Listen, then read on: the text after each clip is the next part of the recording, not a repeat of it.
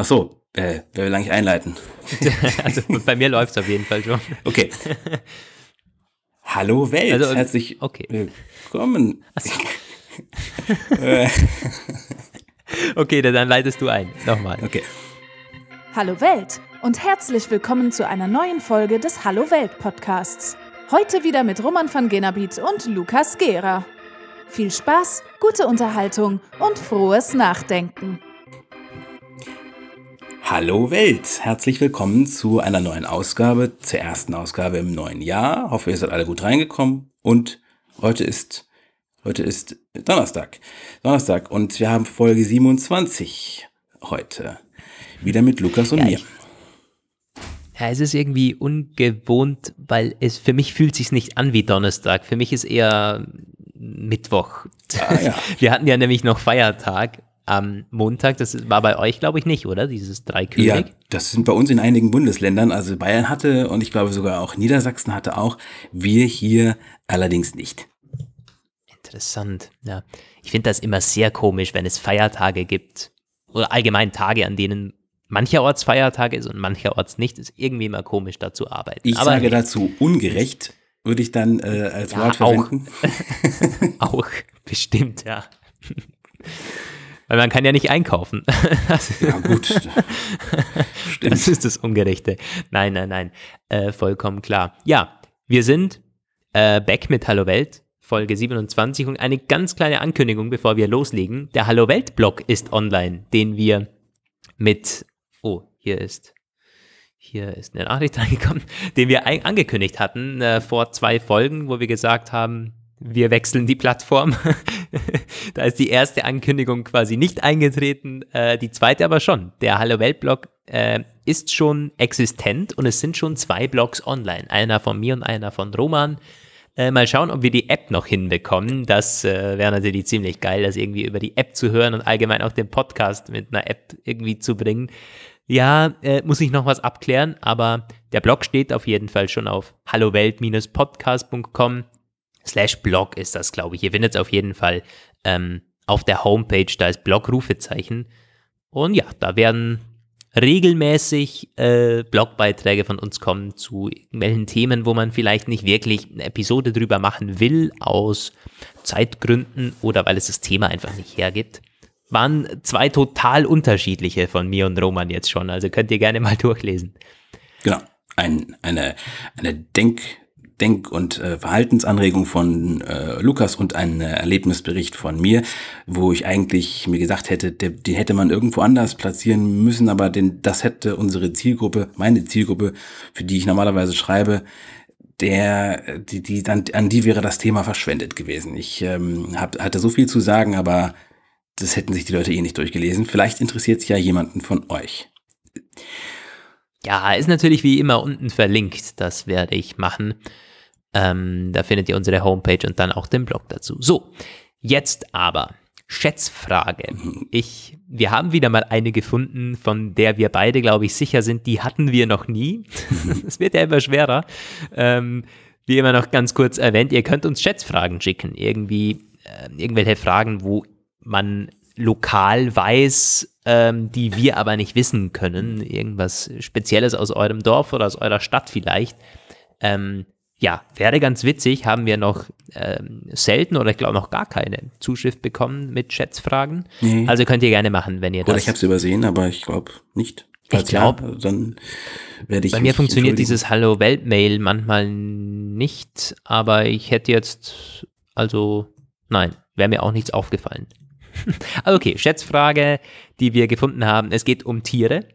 Äh, Und zwar wie alt wurde die Riesenschildkröte Adviata, die 2006 im ältesten, als älteste ihrer Art im Zoo von Kalkutta verstorben ist. Wie alt ist sie geworden? Ja, willst du mal? Ähm, ja, ich weiß ja, so Schildkröten werden extrem Ja, die alt. werden schweinealt, die Also Viecher. irgendwie Also das 150, 200 Jahre oder so, glaube ich. Ähm, was unvorstellbar ist. Aber wenn es wirklich die älteste ist, das muss ja nochmal irgendwie eine andere Liga sein. Ich schätze mal schon irgendwie über, über 200 Jahre. So 200, 220 oder so. ich, ich sage mal 220 Jahre, dann wäre die knapp 1800 geboren. Sag ich schon krass, schon krass, aber okay. Ja, ich hatte damals eine Freundin, die hatte so eine Schildkröte. Ich habe immer gesagt, äh, die wird uns alle überleben. Schildkröte? Nee, die, aber es gibt Oder auch kleine. Arten, die extrem alt werden. Ja, ja, ja klar. Äh, okay. Die war so, die war so Handteller groß. Ja. Okay, äh, ich sag mal nicht ganz so alt, ich schätze mal 206. Okay, aber jeweils über 200 Jahre. Äh, 1750 wurde die geboren. Mein Gott. 256 Jahre ist die alt geworden. Alter. Krass. Das gibt's ja nicht. Wahnsinn, Wahnsinn. Das ist ein Vierteljahrhundert. Aber ganz im Ernst, ich meine. äh, ein Vierteljahrtausend. Wie können die denn das Gott. dokumentieren? 1705, 56, da war, da war Indien noch britische Kolonie. Herrgott. Ja, da ist er da allgemein noch deutlich anders ausgesehen. Äh, verrückt, das ist ja völlig krass. verrückt. Ich, ich frage mich eigentlich, warum, warum werden die so alt? Oder warum, warum wird genau diese Tierart so alt? Ja, weil die weil die sich kaum bewegen? Oder? Ja, genau, weil die chillen die ganze Zeit. Ich wünschte, ich könnte das auch. weil ist das nicht bei Faultieren und so genauso? Jo, aber ja, ja, keine Ahnung. Die werden alle überfahren und so.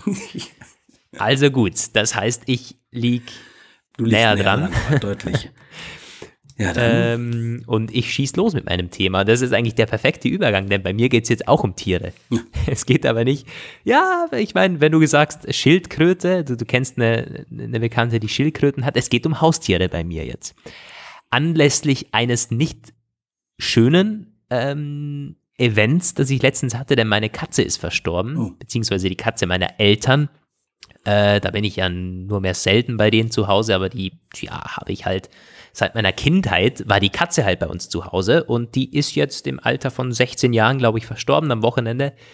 Ähm, und das hat mich so ein bisschen zum Nachdenken gebracht, allgemein über Haustiere. Und ich wollte das Thema Hunde versus Katzen ohnehin mal aufbringen. Vielleicht kommen wir da heute auch noch dazu und ansonsten ist das eine Episode dann für dich, ähm, aber äh, für eine Episode dann für sich.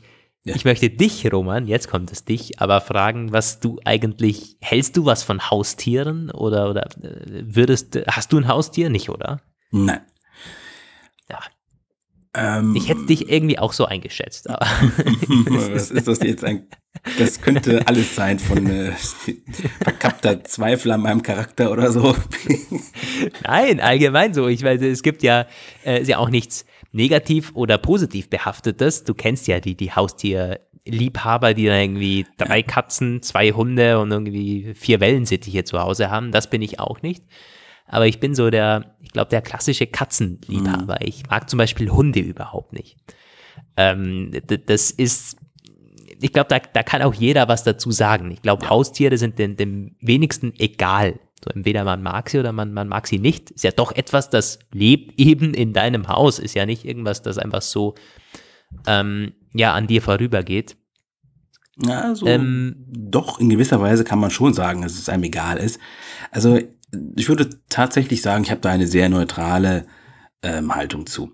Also ich okay. kann dem Ganzen nichts abgewinnen, da hast du schon recht. Für mich selbst käme das nicht in Frage ich hatte auch unterschiedliche Tiere. Ich meine, es gibt ja, ja schon, alleine Katzen und äh, Katzen und Hunde sind ja extrem unterschiedlich. Du würdest dir aber keins davon anschaffen. Nee, nee. So. Also egal was eigentlich. Ich hatte mal welche, das war aber ganz kurze Phase nur. Das war auch eher so ein bisschen, ja, das, also es war mein Biolehrer, der, also nicht meiner, sondern ein, ein Biolehrer unserer Schule, der hatte damals so eine AG und da hat dann verschiedene Kleintiere verkauft. Also jetzt nicht sowas wie äh, mhm, Hamster okay. oder Meerschweinchen, sondern eher etwas Exotischeres. Spinnen und also Riesenspinnen und äh, er hatte, äh, was war das? Eine besonders seltene mh, hm, Schabenart. Madagassische Fauchschaben waren das nämlich, genau. Also Ach, du Riesendinger. Also kannst du ja mal googeln. Es sind so, ja, also ordinär Kakerlaken, würde man sagen. Aber die waren irgendwie schon edel. Also die waren gewaltig groß. Äh, okay. Wirklich so mehr als Finger lang, ziemlich massiv. Und die hat er in so Plastikdosen verkauft und die habe ich mir mal, da habe ich mir eine geholt von, weil okay. Ähm, die sind extrem pflegeleicht. Du musst halt nur ab und zu Haferflocken reinstreuen.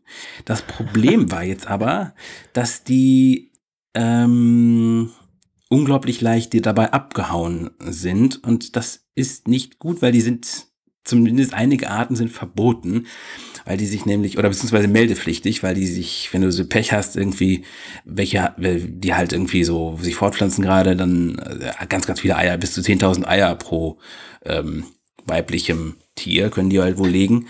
Und die äh, krabbeln dir wirklich ganz leicht raus. Aber das Ding war einfach exotisch. Das war, hatten ganz viele Jungs bei uns in unserer Klasse, hatten sich sowas gekauft. Ein Kollege von mir auch, der hatte sogar zwei, dem sind die aber irgendwie eingegangen, weil da war es wohl zu kalt oder so, keine Ahnung. Ich hatte das genau zwei, drei Wochen und dann habe ich es verkauft mit Gewinn an einen Kammerjäger. Oha. Der hat die nämlich sich zu Hause im Terrarium gezüchtet. Aber das war meine einzige Expertise mit Haustieren. Ansonsten muss ich sagen, ich sehe das Ganze wirklich völlig leidenschaftslos. Wenn Leute Haustiere haben, ich habe da jetzt nichts gegen, also ich habe da kein Problem mit, ich habe auch keinen Hass auf die. Was ich manchmal schon, was mir auffällt oder was ich halt registriere, ist, wenn Leute, wie du eben sagtest, so einen gewissen ähm, ja, Tierkomplex haben. Und das ähm, ja, glaube ich schon, sagt eine Menge aus über Menschen. Also man sagt nicht umsonst, dass wenn Menschen anfangen, mit, mit einem Rudel Katzen zusammenzuleben und Teppiche an den Wänden haben, dann deutet das auf einen fortgeschrittenen Einsamkeitskomplex ähm, ja. hin. Und das stimmt auch tatsächlich. Da bin ich fest von überzeugt. Und was mich daran auch ein bisschen nachdenklich stimmt, ist teilweise, dass man halt, also viele Menschen, gerade Menschen, die mit anderen Menschen nicht so wirklich glücklich sind oder nicht so richtig gut mhm. auskommen, neigen dazu, extrem viele menschliche Eigenschaften auf Tiere zu projizieren und ihre Tiere so zu vermenschlichen, dass es teilweise, dass es offensichtlich ungesund ist. Und ja, die ja. Nachfragesituation reagiert auf ganz erschreckende Weise darauf. Ich finde es nicht gut, wenn in teilweise ländlichen Regionen hast du halt eine extrem hohe Tierarztdichte und du musst 50 Kilometer bis zum nächsten Allgemeinmediziner fahren für Menschen. Das mhm. ist eine ungesunde Entwicklung. Ja, da würde ich dir zustimmen. Also ich, äh, ich sehe es aber noch aus einem, aus einem anderen Aspekt, nämlich gerade das Umgekehrte ist nämlich auch der Fall, was du gesagt hast. Ja, sie projizieren menschliche ähm, Art und Weisen auf die Tiere und äh, es gibt ja auch, ich, ich kenne Leute, die, denen sind Tiere mehr wert als Menschen zum Beispiel. Oder die sagen, ja, also im, im Zweifel würde ich mich für, fürs Tier entscheiden oder so.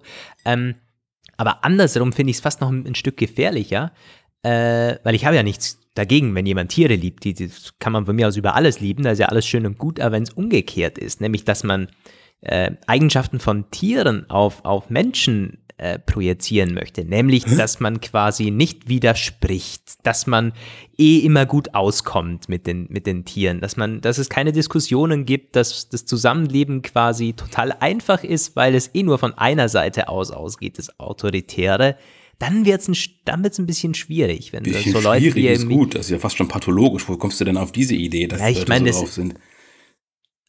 Das ist natürlich nicht zu 100% so, aber es, ähm, wenn Leute quasi den Konflikt scheuen oder das Zusammenleben mit, mit anderen Menschen wenn die sagen, ach, das ist mir zu kompliziert, da, da hänge ich lieber mit meinen Hunden ab, die, die, die äh, geben mir nicht Kontra, so meine ich so. das. Mhm. das, ist ja, das ist ja nicht einfach, du sagst, ich, ich will jetzt keine Menschen mehr treffen den Rest meines Lebens, so krass ist es ja nicht, oder ich hoffe bei den wenigsten, aber ähm, wenn man da sagt, ja, also ich entscheide mich da eher für, für, meine Tiere, weil die, die Menschen sind mir zu kompliziert, mit denen muss ich reden, mit denen muss ich diskutieren, mit denen muss ich Gemeinsamkeiten ja. finden oder im Zweifel noch irgendwie streiten. Ähm, das ist halt, das ist auch eine ungesunde Entwicklung. Ich glaube, das kann man in, in, in, beide Richtungen eben projizieren, was eigentlich ganz interessant ist. Ich glaube, das ist aber schon so ein bisschen eher auch, also das hängt eher zusammen, als dass es jetzt verschiedene Entwicklungen sind.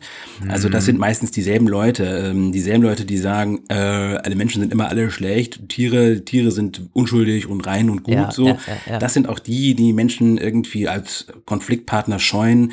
Und das ist oft eine, also das sind teilweise wirklich ganz seltsame Menschen. Entweder es, es sind Menschen, die gegenüber anderen Menschen zur Aggression neigen oder eben waschechte Soziopathen, die ähm, irgendwie so ein bisschen, bisschen unsicher immer sind im Auftreten und so äh, eben nicht konfliktfähig sind, so richtig, ja, ähm, die wenden sich dann oft auch zu Pflanzen. Tiere und Pflanzen, sagen sie halt ganz oft zu Pflanzen und Tiere. Ja, das ist nochmal ein Unterschied. Und so zufrieden. Das ist, glaube ich, noch ein krasser Unterschied, wenn du dann mit so Pflanzen abhängst oder mit Bäumen redest oder so. Also, hast du beides dann, ne? Also hast du oft Leute, die dann halt so ein bisschen so waldschratmäßig in der Natur unterwegs sind. Ich meine, wir müssen jetzt äh, ganz kurz noch dazu sagen, ähm, nicht, dass sich jetzt da Leute angegriffen fühlen, weil ich glaube, es gibt sehr, sehr viele Leute, die lieben Tiere über alles und das ist ja auch gar Und nichts Menschen Schlechtes. Das gleichzeitig was, auch, Das, ja. Eben, genau, Ja. das wollte ich gerade dazu sagen. Ähm, das ist ja wirklich nichts Schlechtes, wenn man Tiere mag und ich bin zum Beispiel, also ich liebe Katzen. Das gebe ich zu. Ich bin ein totaler Katzenfan. Und wenn sich das die, wenn die, die Situation das zulässt, werde ich mir dann auch selber mal eine Katze anschaffen. Mache ich aktuell in Wien nicht, weil man halt doch eine gewisse Verantwortung für das, für das Tier hat. Und wenn man zwei Wochen weg ist, kannst du zwar irgendwie den Nachbar beauftragen, möchte ich aber irgendwie nicht. Und deshalb lasse ich das aktuell lieber bleiben. Ähm, aber ich habe das bei meinen Eltern zu Hause immer sehr, sehr genossen. Und das, das war einfach wie so ein Familienmitglied, das kann man schon sagen. Ohne dass das jetzt Tier verrückt klingt, aber das war so ein, ja, hat zur Familie gehört und man hat auch, es war ein bisschen so, mh, die Katze hat für, für Ruhe gesorgt. Wenn man, man konnte über die Katze reden, äh, das war so ein Thema, das ging immer. Ja, Also geht's, geht's der Katze gut, hat die Katze zu essen und so. Das Neutrales ist so, Gelände. So ein locker flockiges Thema. Kann man immer, äh, es sind alle auch der, der gleichen Meinung, der Katze muss es gut gehen, so. Also das ist ja was Schönes an sich, finde ich, ja. Ich muss auch sagen, also ich bin jetzt nicht so kontra eingestellt, wie man das ähm, vielleicht denken könnte. Ich bin, wenn das alles in einem netten Rahmen ist, auch durchaus. Ich erinnere mich, da wir hatten ganz früher war, waren wir immer im Sommer in Sommerferien auf so einem ähm, in so einer Friesenpension an der Nordsee und da hatten sie immer so zwei Hofhunde. Alle, alle Friesen, alle von diesen Pensionen und und einsam gelegenen Häusern und Gehöften haben halt Hofhunde und äh, die sind ich weiß, dass die halt über Jahrzehnte gefühlt ganz feste Größe halt waren. Die lagen immer irgendwo rum. Und es waren halt zwei, die hatten halt auch jeweils ihren eigenen Charakter. Der eine war halt eher so stürmischer und wilder und temperamentvoll. Der andere eher so ein bisschen träge und äh, äh, ja, besonnener. Und mit denen konnten halt die Kinder auf diesem Hof dann immer auch spielen und so. Also das kann ich alles, dem kann ich eine Menge abgewinnen. Das war alles ganz schön. Und allgemein ist auch so ein Familienhund. Also ich bin eher so der Hundetyp, wenn überhaupt. Also äh, mit Katzen kann ich jetzt so weniger Spannend. anfangen. Hunde, wer das sagt denn man irgendwie so der beste Freund des Menschen. Ich würde mir jetzt selbst keinen holen, aber ich kann das durchaus nachvollziehen. Also das ist, glaube ich, tatsächlich ein Mann, ein Hund. Das ist irgendwie so eine Sache, das geht gut. Also in meinem Kopf. Interessant, dass du es sagst und eigentlich auch gut, dass du es ansprichst. Ich hatte ja im Eingangs schon erwähnt, Hunde versus Katzen. Ähm, klar, es gibt Leute, die, die mögen beides und die kommen mit beidem ganz gut ähm, zurecht. Die haben sogar beides. Es gibt ja viele Haushalte, die haben Hunde und Katzen, was wohl in vielen Fällen auch gut geht. Aber es gibt den klassischen Hunde- und den Katzentyp. Das kennt man eben auch. Ähm, und ich bin, ich bin kein Hundehasser oder so, aber ich, ich habe schon eine Abneigung gegenüber Hunden. Das, äh, das, das schon. Das möchte ich, äh, das, das, das möchte ich zugeben. Hat aber verschiedene Gründe. Also zum einen mal finde ich, dass sie deutlich eher hm, äh, also, sie stören andere oder Fremde eher, als es das eine Katze tut. Ich meine, eine Katze ist einfach nur da und in meisten, in den meisten Fällen springt sie weg, wenn irgendwie wer zu Besuch kommt oder so. Wenn ich halt zu Hundebesitzern gehe, ja, dann wirst du erstmal irgendwie angebellt, du wirst angesprungen äh, oder er schlägt dich ab und so. Und der, typische Hundebesitzer, der, der packt ihn ja dann auch nicht weg, sondern der sagt, ach, der spielt nur, ähm, ach, das macht er bei allem, ach, das ist ein gutes Zeichen, der mag dich. Und ich denke mir dann halt nur so, ja, ist mir vollkommen egal, ob ich der mag. Ich mag Hunde nicht, das heißt, nimm den bitte weg, weil so deutlich kannst du es den meisten eben auch nicht sagen. Also deswegen habe ich so ein, also mit, mit Hunden habe ich ein bisschen ein Problem. Klar, es gibt auch da unterschiedliche, es gibt auch süße kleine Hunde, aber es gibt auch wirklich Hunde, vor denen habe ich Angst, so, wenn ich die, äh, also wirklich größere Hunde oder so, oder die, die Maulkorb tragen in der Öffentlichkeit, also da denke Ja, ich mir dann schon, ein gutes Zeichen. Mann, ne? Da das muss ja, echt, Ja, ja. ja, das, das, das, das muss echt nicht sein. Also bei Hunden habe ich so, ja, das ist schon eine leichte Abneigung bei mir. Also wie gesagt, es, jeder kann Hunde halten. Ich habe nichts gegen Hundebesitzer oder so, ist nicht falsch verstehen. Es gibt auch Leute, die machen das gewissenhaft, die schauen auch, dass, ja, ähm, dass er nicht viel Dreck macht in der Öffentlichkeit und so weiter und so fort. Alles gar keine, äh, gar keine Frage. Aber es, ähm, im Zweifel hast du mit Hunden in der Öffentlichkeit mehr Probleme als mit Katzen eben. Ja, Klar, äh, einfach aus dem Grund, weil man Katzen normalerweise nicht in die Öffentlichkeit mit, man geht ja nicht mit seiner Katze ja. Gassi.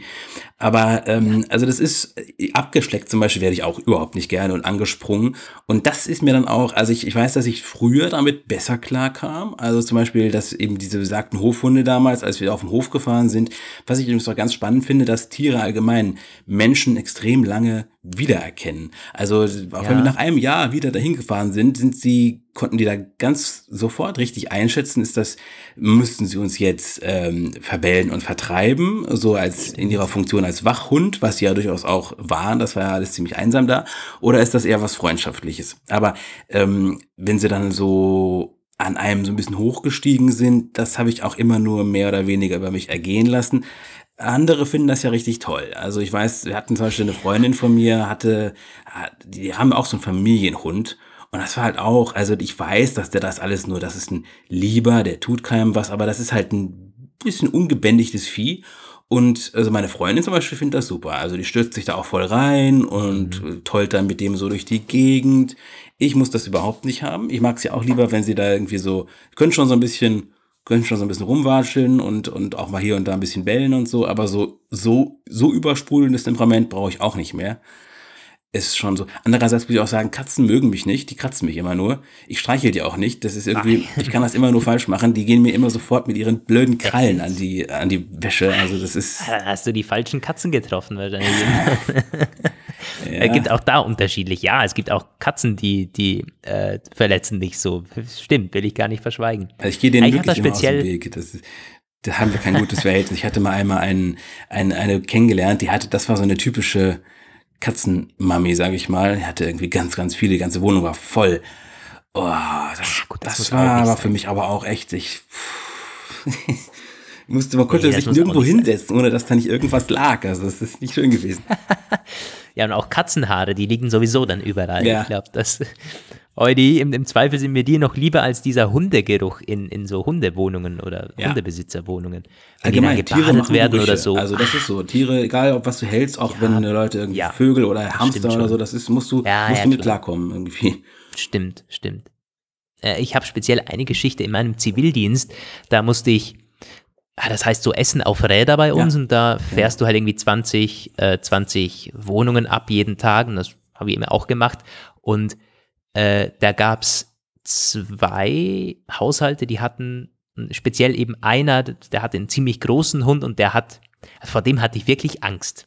Die viele sagen, ja, ja, ich habe Respekt vor Hunden, aber keine Angst. Also ich würde das schon so klassifizieren. Vor dem hatte ich wirklich Angst, weil wenn man, wenn ich schon hingefahren bin mit dem Auto, dann hat man den gesehen so an der Türe, wie er irgendwie da hochgestiegen ist und gebellt hat. Und ich, also ich hatte wirklich Respekt äh, fast Angst, da reinzugehen, weil äh, in dem Moment, dem ich da, ich hatte den Schlüssel zu der Wohnung, weil irgendwie der, der Mann war noch so halb taub, also ganz eine, eine, eine heftige Geschichte eigentlich. Und dann musste ich halt durch diesen Flur gehen und der Hund immer mir ah. hinten nach, schon angesprungen und so. Und ich dachte, ah, fuck. War dann immer froh, wenn ich den Haushalt hinter mir hatte, dann äh, waren die anderen 17 dann, die waren okay. Aber äh, ja, das das, das, das werde ich nicht mehr vergessen, glaube ich. Ich glaube, hm. wichtig ist halt immer, dass ich immer im Kopf habe, wer den, wer der Besitzer ist und ob die, äh, ja. also ich, ich schließe auf den Besitz, äh, von dem Besitzer auf die Art, wie der Hund wahrscheinlich oder das Tier allgemein, wie es reagiert. Also welche Art von Erziehung mhm. wird der Besitzer dem Tier wohl mitgegeben haben. Und ja. wenn man das Gefühl hat, dass der überhaupt nicht richtig, äh, also klar, logisch, wenn es ist, wenn man das Gefühl hat, das ist ein Kampf, Kampftier, ein Kampfhund, der ist abgerichtet, um destruktiv zu sein, ist sowieso klar, wie man dem gegenüber empfindet. Aber wenn du das Gefühl hast, jemand, also so ein Tier ist einfach mehr oder weniger sich selbst überlassen und reagiert irgendwie gar nicht gelenkt, sondern eben nur vollkommen im Rahmen seines, seiner instinktgetriebenen Reaktion, da wird man sich nie wohlfühlen. Das ist immer mhm. schlecht. Und wenn sie alleine sind, also quasi so, ich hatte das, das ist so meine ähm, prägende Erinnerung. Wir hatten, ich war mal vor einer ganzen Weile, als ich sehr viel jünger war, da war, bin ich regelmäßig äh, zu so einer Musikschule auf so einen Berg gegangen, irgendwie so. Und dann also waren wir immer so zu zweit da und dann hatte mein Begleiter auch noch einen Hund dabei, so ein kleines, so ein, so ein kleines Blagenvieh irgendwie, was mich tierisch genervt hat, weil es halt äh, ständig am Wegesrand angehalten hat und man musste es mehr oder weniger immer so vor sich hinzerren. Und dann war an einer Stelle, war so ein Gartengrundstück irgendwie am Hang irgendwie gelegen und äh, da war immer ein Hund drauf. drauf. Und das, der, wir wussten das auch, der ist gelegentlich mal so ein bisschen lebendig geworden und hat dann so ein bisschen die Leute verbellt, die dann da vorbeigekommen sind. Aber gut, und dann war es halt mal wieder so weit, dieses, dieses Vieh, diese, diese, dieser, dieses, dieser kleine, ich weiß nicht, was das für eine Rasse war, von meinem äh, Kollegen, der wollte einfach nicht weiter. Und das war der Moment, wo ich ausgerastet bin und habe ihn angeschrien. So, verdammte miese Töle, komm jetzt sofort. Oh. Und in dem Moment, das war nämlich genau an der Stelle, ging dieser, dieser Wachhund hoch hinter dem Zaun und, und pumpte sich da an dem Zaun hoch. Meine Güte, sind wir gelaufen. Wir sind da den Berg hoch gehetzt mit hängender Zunge. ja, ist genau das, was ich meine. Ich meine, es würde dir nie so eine Katze hinten, nach, hinten nachrennen oder so. Das gibt es halt einfach nicht. Ja. ich meine, auf der anderen Seite muss man auch sagen, es gibt ja auch viele Hunde, die können tatsächlich was, also praktisch nützlich sein. Eine Katze ist ja im, im Rahmen nützlich, süß, nett, ähm, ja, für, fürs, ja, fürs Gewissen irgendwie, für deine Emotionen, gut, ja. Aber das, das gibt ja dann ähm, alle möglichen Hunde, die werden im Militär eingesetzt, bei, bei der Rettung, bei Suchaktionen, es gibt Blindenhunde, also das muss man den Hunden schon lassen, das können Katzen halt nicht. Ja. das ist natürlich schon so. Ja, finde ich ganz erstaunlich immer, was man mittlerweile alles, wusstest du, dass man mittlerweile Hunde auf USB-Sticks äh, abrichten kann? Äh, nee. Ja, damit äh, werden Kinderpornos Die haben einen Geruch oder so? und so Nein, das gibt's ja nicht. Ja, ganz ganz krass Geschichte, also auch so im Flughafenbereich, Zoll, ja, es ist wirklich erstaunlich, was für eine Nase die haben. Ja, also der, der Geruchssinn von denen, klar, das ist, ist bekannt. Ja, das ist schon beachtlich. Tja. Tja. Hunde versus Katzen. Ich hoffe, wir haben keinen ähm, jetzt da irgendwie Unrecht getan oder die, die hören uns jetzt nicht mehr, weil die gesagt haben, ah, Lukas ist gegen Hunde, kann mich mal. Ja, vielleicht haben wir ja auch Nein, einen Hunde. erreicht und der kann uns sagen, wie alt seine geworden ist. Stimmt. Nein. War also nie, nicht irgendwie, soll sich niemand angegriffen fühlen. Haustiere sind, glaube ich, da sind wir beide mit cool. Aber ja, es gibt gewisse Vorlieben und gewisse Abneigungen. Ist auf jeden Fall ein sehr polarisierendes Thema, wenn du da in den falschen. Ich ja, hatte, das kann ich vielleicht zum Abschluss nochmal ganz kurz sagen. Du hattest das eben schon gesagt, wo Menschen sich eher für Tiere entscheiden würden. Das war eine ganz blöde Geschichte. Ich hatte mal eine Einladung zu einem Whisky, Whisky-Nacht quasi von einem sehr netten Herrn, den habe ich äh, in der Kneipe kennengelernt. Er ist jetzt leider äh, schon eine ganze Weile nicht mehr hier in unseren Breiten, sondern eher bei euch da unten runtergezogen in die Schweiz. Und hm. er, ähm, ja, lud uns eines Tages dann halt ein. Und ich war keine, keine fünf Minuten da. Ganz, ganz mieser Einstand. Da war halt, kam so, eine, so ein anderer Gast, so eine Frau, setzte sich dahin. Wir haben halt so ein bisschen ersten Smalltalk gemacht. Und dann ähm, hat sie halt irgendwie schon gesagt, wie, also, dass sie halt, ich weiß nicht, sie hatte halt irgendwas so vegetarisches Essen und dass es das ja auch geben müsste heute Abend, dass es gut wäre, dass es das gibt, weil weil ja, ne, weil sie so eine militante Tierliebhaberin ist. Mhm. Und ich weiß nicht, was mich da geritten hat. Ich habe auch gar nichts Großartiges dabei gedacht, aber ich habe nur gesagt, so, naja, es, ist, es soll ja, ich habe letztens gelesen, es gibt so diesen, diesen Fall von ein Mensch und ein Hundewelpe fallen gleichzeitig in den reißenden Bergbach und da würde es Menschen geben, die zuerst den Welpen retten würden. Und sie sofort knallt raus, ja, ich auch, auf jeden Fall. Ich würde den Menschen abtreiben lassen. Und das, oh, das war ganz übel. Ich habe dann sofort gesagt, ich habe sie so angeguckt und äh, aber ähm, ganz austherapiert bist du aber auch nicht, oder? Und da war es vorbei. Du, also da war, puh, ging das aber schon wirklich auf den ersten. Ich dachte, ey, das ist mir leid, Kollege. Also ich, ich bin ja, ich bin ja kein, kein, kein misanthropischer, herzloser Typ, aber das, guck dir das an. Was soll ich denn machen? ja, also es gibt noch mehr so Leute, als man denkt. Ja. ja. das ist dann, wie du eben auch schon schön skizziert hast, glaube ich, so eine gewisse, was schon so irgendwie die Menschheit an sich ist schlecht ja. und, und, und, und ist schuld am Klimawandel, ist schuld am, am Tiersterben, ist schuld am Waldsterben. Wir sind die Schlechten und die Tiere sind die Guten.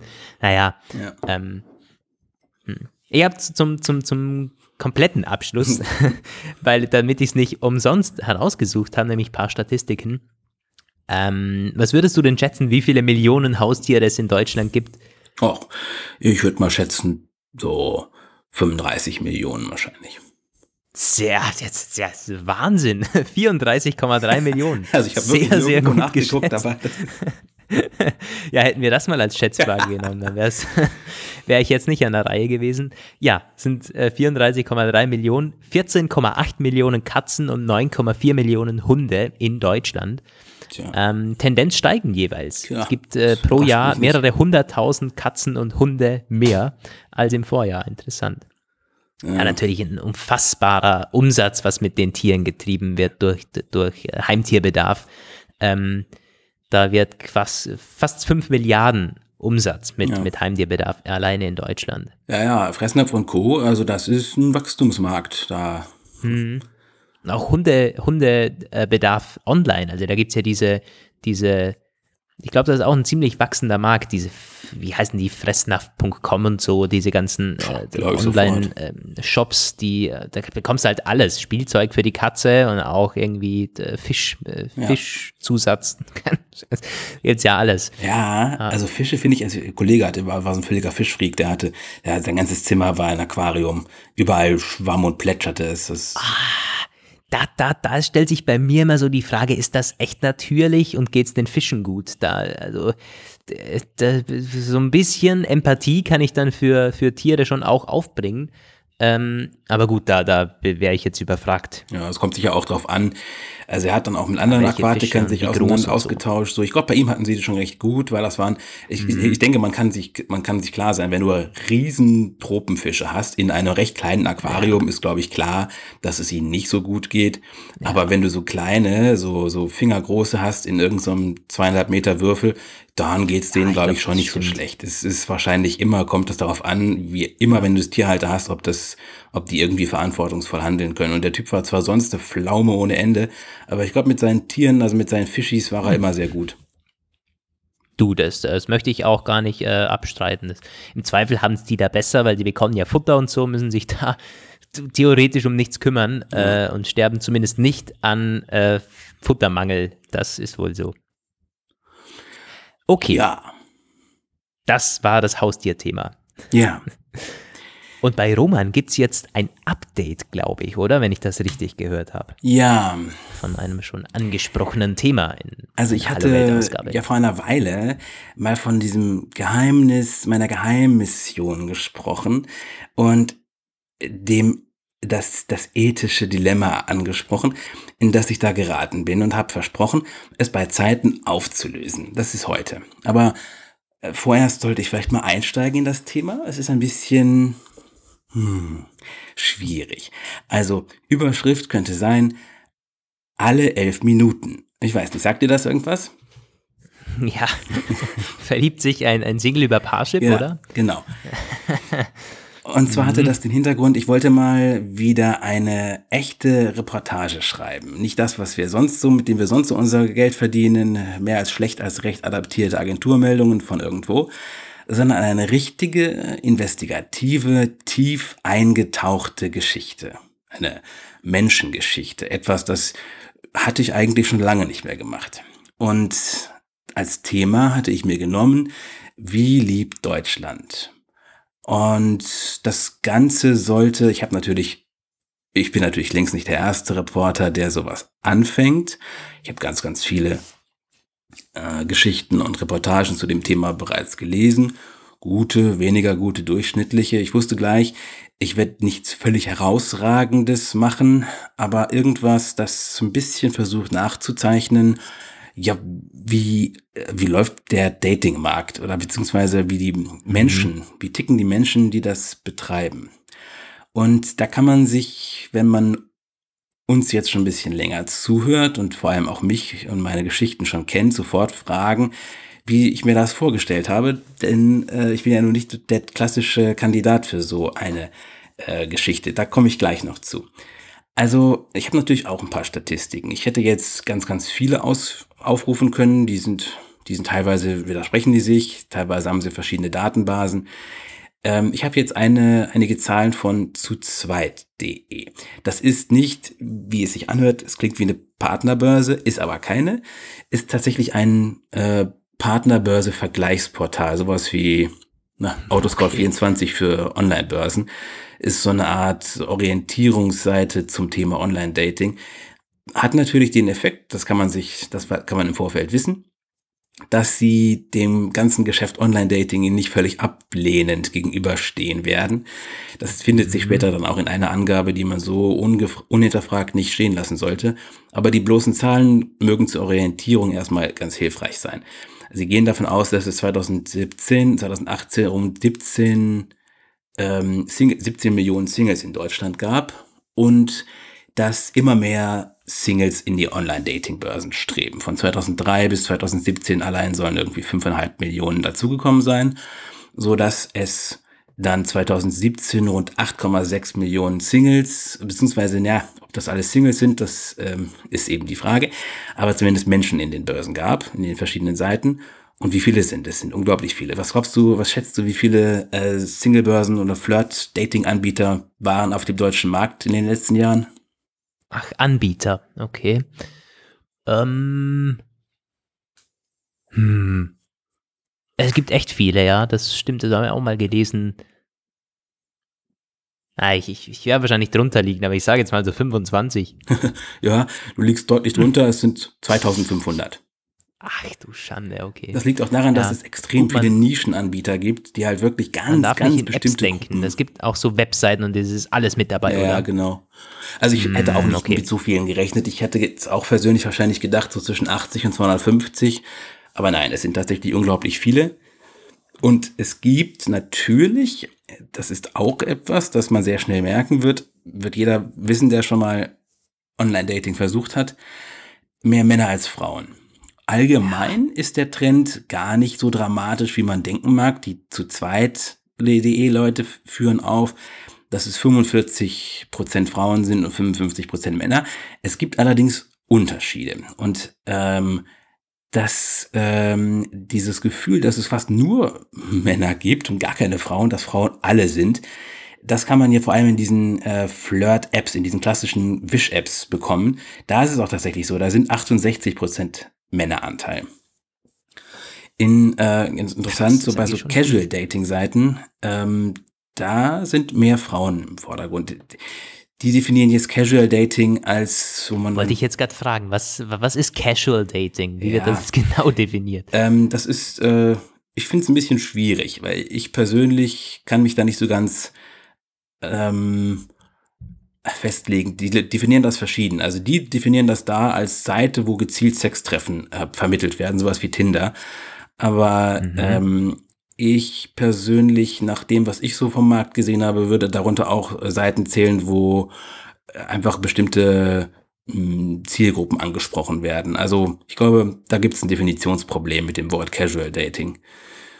Ich glaube mhm. zum Beispiel auch diese Wish-Apps sind das teilweise auch. Aber wie gesagt, also das, diese Smartphone-Apps, da sind Männer ganz klar in der Überzahl. Und das Smartphone ist auch das Medium der Wahl. Das hat in den letzten Jahren den Computer verdrängt. Logisch ist das auch, wenn man sich das mal vor Augen führt. Beim äh, Smartphone geht es ganz schnell und ganz einfach los. Und die klassischen Partnerbörsen, sowas wie Match.com oder Parship oder Elite-Partner, unterscheiden sich davon in mehreren Punkten. Zum einen sind sie komplizierter. Und das habe ich mal irgendwann vor Jahren ausprobiert. Das ist wirklich extrem lang her. Das ist jetzt nicht mehr repräsentativ. Da musstest du wirklich so 80 Fragen ausfüllen, dieses klassische Dating-Profil, dieses Partner, Partnersuchprofil. Und dann kam halt der Algorithmus, die werden natürlich auch immer raffinierter. Heute musst du nicht mehr ganz so viele Fragen ausfüllen, aber immer noch einiges. Also bei den, bei diesen großen Smartphone-Apps wie Lavo oder so geht's ganz schnell. Du, es zwar auch da so, das geht dann auch aus den Zahlen hervor, Profile mit möglichst vielen Bildern, also so zwischen drei bis fünf Bilder und Text haben am meisten Erfolg. Und du kannst dann teilweise auch unendlich viele Details noch nachtragen. Das ist dann aber nicht mehr ganz so entscheidend. Aber die, also ähm, diese, okay, ich gucke mal kurz, ob noch weitere Zahlen relevant sind, bevor ich dann mit meiner Geschichte weiter fortfahre. Ähm, ja, klar, es ist auch relativ wenig überraschend, die meisten sind jung. 75 Prozent der männlichen Nutzer sind unter 35. Die Frauen sind im Schnitt sogar noch jünger. Ähm, mhm. Drei von zehn Deutschen haben schon mal Online-Dating ausprobiert. Und es gibt natürlich auch so gewisse Tendenzen, wann es besonders gut flutscht. Nämlich am Sonntagabend, da sind besonders viele einsame Singles online und allgemein in den Wintermonaten, wo es dunkel ist, da sind alle depressiv und alleine. Äh, aber dann kommt es ganz schnell zu den negativen Aspekten des Ganzen und da habe ich dann auch später einiges von gelernt. Viele wollen mehr, als ihnen gut tut, könnte man sagen. Also die suchen nach Partnern, die im Schnitt 25 Prozent attraktiver sind als sie selbst. Also ja, okay, das, das hat man. Ganz ist das jetzt aber? Das sind jetzt aber immer noch so so Zahlen, die die die da stehen, ja. also auf auf diesen das sind aber. Das ist keine Eigenrecherche. Nein, nein, das würde ich so niemals. Ja. Äh, das sind aber Zahlen, die sich tatsächlich in meinem eigenen Erleben auch bestätigen. Also, mhm. ähm, du hast tatsächlich den Eindruck, dass viele sich. Es kommt drauf an. Also, ähm, wenn du, wenn du weißt, dass du Leute hast, die einen gewissen Marktwert haben und das auch von sich wissen, dann wollen die noch mehr rausholen. Gut, ja. ich habe natürlich nicht mit den Männern geschrieben, aber ich habe mit vielen äh, Bekanntschaften über ihre Männerbekanntschaften gesprochen und das muss schlimm sein. Also die, die, die allgemeine, das Kommunikationsniveau, sage ich mal, muss echt übel aussehen. Mm. Und du hast natürlich ein massives Problem mit Fakes. Das äh, geben die hier mit 10% an. Ich würde fast sagen, es ist mehr. Es kommt natürlich auf die Seiten an. Ich habe verschiedene Apps ausprobiert, also verschiedene Angebote ausprobiert und es gibt tatsächlich ganz, ganz große Probleme mit manipulativen äh, Taktiken.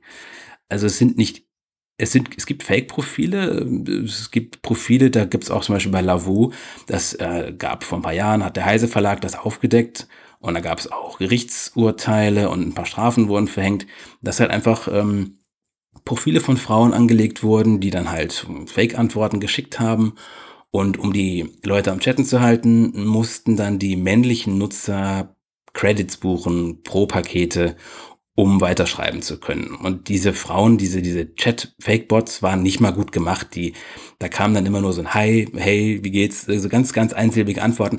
Aber es hat gereicht, um immer wieder Leute bei der Stange zu halten halt. Und die hast du teilweise, die habe ich auch registriert. Und du hast ein gewisses Problem mit so Menschen, die das als Geschäftsmodell benutzen, die sich da ein anmelden und massenhafte halbautomatisierte Profile erstellen, um Männer auf irgendwelche Sexangebote zu locken, die aber in erster Linie Bezahlangebote sind. Weil es gibt nämlich dann noch einen Trend, den sich die zunutze machen. Es wird allgemein als äh, besonders attraktiv empfunden, das steht auch bei zu zweit.de, wenn äh, die Initiative von Frauen ausgeht. Das ist ganz interessant, weil ich kann auch ganz genau sagen, warum das als so attraktiv empfunden wird. Es passiert nicht. Es passiert ja, nicht. Und wenn es passiert, dann ist es irgendwie als, ich weiß auch nicht, als hätte man gerade, als wäre man gerade auf Gold gestoßen. ja. Ja, also das habe ich auch teilweise erlebt. Und jetzt komme ich mal so ein bisschen zu der Art meiner Recherche. Die letzte Kennzahl nämlich, das ist keine richtige Kennzahl, das ist nur so eine allgemeine Warnung, da steht ja zu viel Online-Dating und äh, negative Erfahrungen, die daraus hervorgehen, kann depressiv machen. Es stimmt. Man hat da eine Menge depressive Gestalten gesehen. Ich muss mal ganz kurz gucken. Es bimmelt hier so oft. Kam vielleicht irgendwas Wichtiges für uns? Hast du das gesehen? Äh, ich habe nichts gesehen, nee. Okay. Ist nichts Wichtiges. Gut. Naja, also wie kam ich überhaupt darauf? Ich kam, ich kenne ein paar Leute, äh, die haben es extrem exzessiv betrieben, das Online-Dating-Geschäft. Haben halt reihenweise Dates gemacht. Für Frauen ist das ja kein Problem. Die sind sehr schnell an, haben mehr, mehr männliche Angebote als Finger an beiden Händen. Muss nur ein einigermaßen nicht so hässliches Profilbild drinne sein und fertig. Und dementsprechend ist das wie so eine Art, ja, ich habe das verglichen wie mit diesem Running Sushi. Du musst da einfach nur sitzen bleiben, es kommt einfach immer mehr da an die vorbei. Du kannst es, du kannst es dir vom Laufband angeln weg. Und ähm, das habe ich mir ein paar Mal eine ganze Weile angeguckt bei verschiedenen äh, Freunden von mir. Und jetzt kommt nämlich der krasse Kontrast zu einer weiteren Zahl, die bei zu zweit.de stand, wo ich laut loslachen musste eben. Vielleicht müssen Sie das schreiben, da steht, Leute, die online nach einem Partner suchen, sind im Schnitt glücklicher. Nein, sind sie ums, sind sie nicht, um Himmels Willen. Also ich habe meine Partner persönlich immer in der Vergangenheit nicht online kennengelernt, beziehungsweise einmal und dann war ich todesunglücklich in weiten Teilen dieser Beziehung. Also es ist gut. Aber nein, ich kann daran nicht glauben, dass das so ist und das habe ich halt immer wieder auch gesehen. Die Leute, die Freunde waren halt irgendwie immer unzufrieden. Die haben halt das perfekte, den perfekten Date hinterher gejagt und ich glaube, das ist auch das, was ganz, ganz viele tun, ähm, die dieses Online-Dating halt zu sehr betreiben. Ja, ich habe dann angefangen, äh, mich ein bisschen in diesen Apps umzuschauen. Ja, ich habe ich hab sie alle großen Namen durchprobiert, was diese Smartphone-Apps angeht, die ähm, richtig, ich sag mal, die professionelleren Partnervermittlungen wie Parship, Elite-Partner und äh, E-Darling und so habe ich ausgelassen. Die kann man zwar als Journalist tatsächlich für Marktrecherche auch kostenlos nutzen für eine Weile. Das gibt aber einen bestimmten Grund, warum ich sie auslasse. Dort hast du nämlich tatsächlich Leute, die, wollen es wirklich, äh, ihr Single sein überwinden. Die sind, die haben meistens sehr, sehr ernste Absichten und das das müssen wirklich andere machen. So als ich fand es schon grenzwertig, das zu machen, was ich dann gemacht habe. Aber bei diesen Smartphone-Apps hast du halt auch ganz, ganz viele, die einfach so ein bisschen sich ablenken wollen und ein bisschen so einfach nur so Texten für zwischendurch, vielleicht mal treffen mhm. auf einen Kaffee. Und da dachte ich, ja, das, das könnte man schon machen. Was ich rausfinden wollte, ist, gibt es tatsächlich den absoluten Durchschnittstypen, der die, ähm, die Versicherungssachberaterin, äh, Finanzfachangestellte, Friseurin, der Durchschnittsdeutsche, der einen Partner sucht? Oder ist das, wie viele immer mutmaßen und so ein bisschen abfällig sagen, ist das, ist das Rudis Resterampe? Sind da die übrig gebliebenen? Mhm. Ähm, oder ist das für besonders extravagante Leute vielleicht sogar im Gegenteil? Ich hoffte halt darüber ein paar Antworten zu kriegen. Ähm, ich habe festgestellt, es ist irgendwie alles drei. Also du hast tatsächlich sehr viele Leute, wo ich sagen würde, dass das kein Zufall ist, dass sie online suchen, weil sie aus verschiedenen Gründen wahrscheinlich im privaten, öffentlichen Umfeld sich schwer tun würden. Ein ganz klarer Faktor ist, ähm, dass sie Kinder haben. Alleinerziehende Mütter sind in Chat-Dating-Plattformen absolut überrepräsentiert. Es scheint so zu sein, dass ein, ähm, also was bei Männern einen unglaublichen Flirtfaktor auslöst, Kind und Gitarre, ist bei Frauen offenbar extrem abtörend. Das kann man schon so sagen. Also sehr, sehr viele haben ähm, vermittelt, dass sie sagen, naja, ähm, sie verstecken ihre Kinder teilweise oder was heißt, sie verschweigen sie oder warten ab, ähm, bis bis man sich ein bisschen besser kennt, bis man halt sagt, naja, da ist jetzt noch jemand, vielleicht sogar noch zwei. Ähm, andererseits ist es wohl auch extrem schwer, Menschen zu kennen, kennenzulernen in, in freier Wildbahn, sage ich mal, wenn man Kinder hat, weil die müssen, wenn die nicht äh, schon etwas größer sind, muss man die immer äh, irgendwo, die müssen auf irgendwas auf die aufpassen. Und entweder hast du halt völlig verantwortungslose Menschen, die kleine Kinder zu Hause lassen, und die sind sowieso, das sind dann wieder so fragwürdige Gestalten, von denen es auch wirklich jede Menge gibt, die ich kennengelernt habe. Wenn sie aber verantwortungsvolle Eltern sind, werden sie nicht irgendwie einfach abends samstags auf die Piste gehen und ihr Kind irgendwie allein zurücklassen. Dann ist es aber auch Essig mit irgendwelchen Leuten in der Bar begegnen. Also das habe ich ganz, ganz oft erlebt, dass das halt alleinerziehende Mütter sind. Und mhm. dann habe ich halt verschiedene Leute auch enger kennengelernt. Wobei ich in der Regel früher oder später meine Beweggründe kommuniziert habe. Der mhm. Knackpunkt daran war immer, den Punkt dafür zu erwischen. Also es ist mir nicht, es ist mir nicht besonders lieb, eine eine Tarngeschichte quasi extrem lang aufrecht zu erhalten. Ja. Aber es auf den ersten Blick zu sagen, ja, ich bin Medien und schreibe eine Geschichte, das zerstört natürlich, da kann man überhaupt gar keine ähm, authentischen Eindrücke sammeln. Ne? Also du erkennst Voll. da so ein bisschen mein Dilemma. Ich habe das versucht, irgendwie einigermaßen gut abzupassen. Es ist mir in den allermeisten Fällen auch gelungen. In einigen Fällen habe ich dann auch tatsächlich sehr schöne Hintergrundgespräche geführt, wo ich dann halt auch einen Blick in die Abgründe des Männerdatings geworfen habe. Und es ist tatsächlich wohl so, als, als Frau kriegst du innerhalb, bei bestimmten Apps innerhalb von, weiß ich nicht, zwei Stunden 200 Dickpics. Muss ich jetzt nicht erläutern, was es ist, ne? Ähm, also das ist anscheinend wirklich eine völlige Enthemmtheit, die da über den, über den Frauen zusammenschlägt, wo ich mich auch wirklich persönlich frage, mein Gott, also wie kann man, wie kann man glauben, dass das das ist, auf das die Frauenwelt gewartet hat. Das ist mir völlig unbegreiflich, wie man einfach so stupide dahergehen kann. Aber es ist kein Vorurteil. Es sagen ganz, ganz viele, dass man sich nur mit einem weiblichen Profilbild anmelden muss und schon kommen da unappetitliche äh, Bilder fluten in den eigenen Posteingang. Ähm, äh. Ja, also, ja. Äh, darf man denn fragen, mit wie vielen, also wie viele Treffen gab es denn da? Gibt es eine Stichmenge? Ja, also es gab wenige Treffen, so ein halbes Dutzend Treffen gab es. Mhm. Es ist nämlich auch, also ich habe natürlich, es, es, mussten ein paar Menschen in den äh, unbewusst, unbewusst sauren Apfel beißen, denen ich nicht so schnell Aufklärung zuteil werden ließ. Das ist das, was mhm. mich daran, was daran am schwierigsten war, um diese Authentizität eben zu erreichen. Und dann gibt es jetzt einen weiteren Effekt, den man beobachten kann. Ganz, ganz viele von diesen Bekanntschaften überleben überhaupt nicht lange. Wie habe ich es geschafft, mein schlechtes Gewissen zu beruhigen?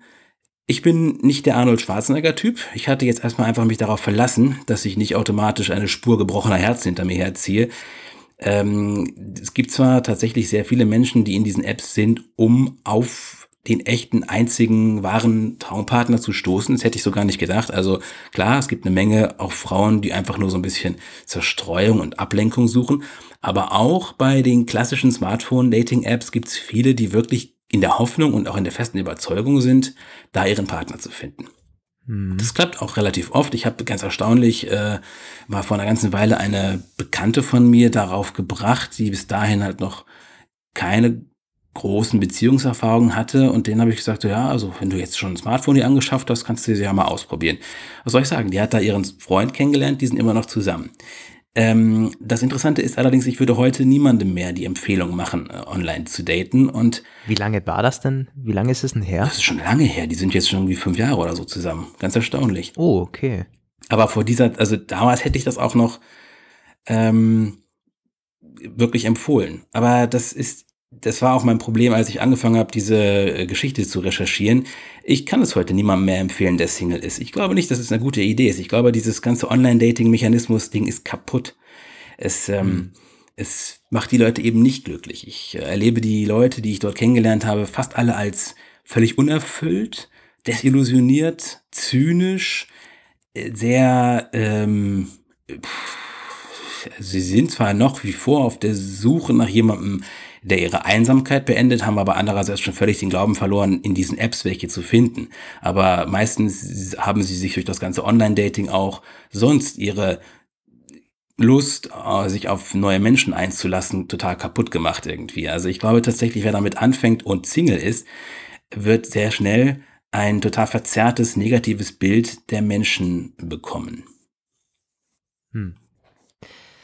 Ja, das war sehr, sehr viel jetzt auf einmal äh, monologmäßig. Da könnte ich irgendwie, ich hätte immer mal wieder dazwischen gerätschen können, hab's aber bewusst nicht gemacht, um dass man sich das Ganze mal anhören kann. Ich glaube, das war ziemlich spannend.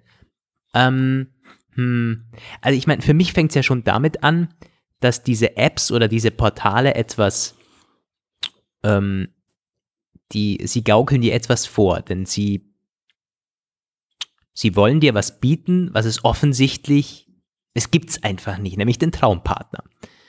Ähm, ja. Klar, jetzt kann man sagen, irgendwie, ja, man, manche sind mega happy oder mega glücklich und sagen, es ist der Traumpartner, ich habe die Liebe des Lebens gefunden und so, ist ja alles schön und gut. Aber ich bin davon überzeugt, ich glaube, den, den Traumpartner, wo, wo, alles perfekt ist, den gibt es nicht oder den werden die aller, aller, allerwenigsten einfach kennenlernen. So. Und das ist aber das Versprechen, was diese Apps und diese Portale ja geben, eigentlich, dass man durch diese große Auswahl ähm, eine perfektere Person findet oder schneller eine perfekte Person findet, als man das eben on the field machen könnte äh, oder machen würde. Und das ist halt, ich glaube, da fängt schon an äh, mit diesem, wer, wer mit diesen Erwartungen da reingeht, eben äh, Personen kennenzulernen, die perfekt sind, die keine Makel haben und die perfekt zu einem passen, weil ich meine, tja, die haben sich, äh, die haben auf das Bild geliked und ich habe das Bild geliked. Da stehen dann auch irgendwelche ähm, äh, gemeinsamen Hobbys und so weiter. Das kann ja nur passen. Äh, tja, denkst du, das funktioniert halt so einfach dann meist doch eben nicht. Ähm, ich, also Erfahrungen beim Online-Date, ich habe, habe ich sehr, sehr wenig. Ich habe zum Beispiel noch nie eine Person über solche Portale getroffen. Ich, hab, ich bin zwar angemeldet bei einem, das ist aber auch mehr all, aus Spaß mit Kollegen irgendwie. Das ist, hat einen Unterhaltungsfaktor, gebe ich da ehrlich zu. Ähm, aber ich glaube, ich würde mich auch nie mit einer Person verabreden und die treffen, so irgendwie mit, mit echten Absichten. Das, ich weiß nicht, da bin ich nicht so der Typ für. Für mich, äh, da geht auch der ganze Prozess des Kennenlernens flöten, wenn das quasi schon, wenn das Treffen schon feststeht, bevor man die Person das erste Mal gesehen hat. Das muss man sich ja mal, äh, das muss man sich ja mal vorstellen. Das Treffen steht, äh, ist fixiert und man hat die Person noch nie äh, kennengelernt. Ich meine, das ist schon äh, selten der Fall. Also es war vielleicht bei uns so, als wir, wir haben äh, uns wegen der Arbeit übers Internet kennengelernt und dann uns zum ersten Mal irgendwie getroffen und da verabredet. Aber ich meine, mit Dating-Absichten eigentlich eine, eine krasse Sache, finde ich. Naja, also das, diese, dieser ganze Kennenlernensprozessen, dieses Anreden, Ansprechen, äh, irgendwelche, ja, das geht halt komplett äh, flöten. Das Kennenlernen ist wird auf einer anderen Ebene vorbereitet oder angebahnt als der spätere Kontakt, würde ich sagen eher. Also das ist ja, so ein weiterer es ist Punkt, auf einer ne? anderen, e, du steigst auf einer anderen Ebene ein, glaube ich. Genau und Weil das, du, das, du fängst nicht bei Null an. ja in der Regel in der Regel nicht, in der Regel aber ganz ganz oft kommt es eben auch gar nicht so weit. Also was du eben sagst, das Treffen steht fest. Das steht überhaupt nicht fest. Im Gegenteil, ganz, ganz viele Treffen kommen gar nicht zustande. Also selbst wenn man in der Mhm. nächsten Stadt wohnt, habe ich die Erfahrung gemacht, dass ganz, ganz oft, wenn man das, wenn man sich so verhält, wie man sich verhalten würde, wenn man zwar mäßig interessiert ist, aber eben jetzt nicht gerade besessen hinter jemandem her, ähm, die Treffen kommen nur in den seltensten Fällen zustande. Man schreibt ja erstmal einfach nur und Naja, aber da ist ja was anderes. Ich meine jetzt, wenn man sagt, okay, lass uns um die und die Uhrzeit dort und dort Ach treffen, so, und dann meinst, die kommt kommen die dann Person nicht, oder wie? Ach so, äh, doch, äh, sie kommen, aber in 90 Prozent der Fälle sagen sie zwei Stunden vorher ab oder einen Tag vorher oder so. Also es kommen natürlich schon Treffen Ah, okay, zustande. okay, verstehe. Aber es, ja, Mhm. und ganz, ganz oft äh, wird das auch gar nicht, man, man, man macht sich dann einen Termin ganz locker aus und die kommen dann trotzdem nicht zustande. Das Mhm. ist sowieso so ein Problem, was man hat. Also du musst, äh, du hast natürlich ein anderes Dating-Angebot in Berlin oder Frankfurt als jetzt irgendwo auf dem Land. Die Apps sind auch teilweise sehr betrügerisch. Also selbst, selbst wenn du, ich weiß, ich war einmal irgendwo im, im völligen, in der völligen Wildnis, im, im dänischen äh, Küstengebiet beim Segeln, habe dann eine von meinen Apps angeschmissen und die äh, zeigte mir dann gleich, es sah dann so aus, als wären die nächsten unverschämt attraktiven Frauen lauerten hinter dem nächsten Strauch. Also ähm, da merkt man teilweise, was los ist. Die ähm, Ortsangaben sind sehr optimistisch gestaltet immer. Du wirst nie den Eindruck bekommen, dass du in einem bestimmten Landstrich vor Einsamkeit umkommst. Ähm, das, ist, das ist teilweise sehr skurril. Aber ähm, ja, tatsächlich, das ist das oft das Problem halt auch. Wenn du Leute triffst, dann hast du, entweder du triffst dich äh, zu früh, das ist aber manchmal gar nicht so schlecht, weil letztendlich muss ich, das ist die Erfahrung, die ich so gemacht habe, je schneller, desto besser. Weil dann hast du nämlich die Chance, wenn du jetzt heute jemandem schreibst und heute Abend mit dieser Person noch ein Bier trinken gehst, dann hast du vielleicht die Chance, das habe ich nämlich genau, ich habe auch positive, wirklich positive Erfahrungen gemacht mit Menschen, die ich teilweise immer noch kenne. Äh, eine habe ich sehr schnell, äh, mit der habe ich sehr schnell Bescheid gesagt, so gesagt, ey, so und so sieht's aus. Die ist, die arbeitet selbst auch im Medienbereich. Ich habe ihr dann gesagt, so, hör mal zu, von Kollege zu Kollege, das, das und das war der Deal. Und jetzt können wir uns gemeinsam über, über die Leute in der App hier unterhalten und du erzählst mir, was du so mitkriegst und ich erzähle dir, was ich so erlebe. Und mit dem habe ich mich auch getroffen und war alles cool und so. Und äh, hast, du hast leider auch Leute, mit denen aus irgendwelchen Gründen, weiß auch immer, manche, einige sind einfach sehr, ich kann das gar nicht so richtig beschreiben, die sind verstockt, schieben ein Treffen absichtlich sehr weit hinaus.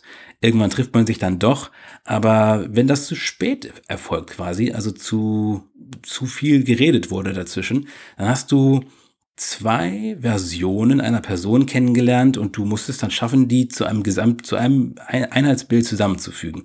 Und das ist oft sehr schwierig. Das war jetzt zum Beispiel in unserem Fall. Wir haben uns ja schon länger gekannt, bevor wir uns getroffen haben, aber da war es egal, weil da hat, stand halt Arbeit im Vordergrund. Aber wenn du jetzt dir mhm. vorstellst, mit einer Person über drei, vier Monate sehr viel, sehr innig zu schreiben, vielleicht auch zu telefonieren, ähm, und du triffst diese Person, dann ist es natürlich nicht so wie vorher.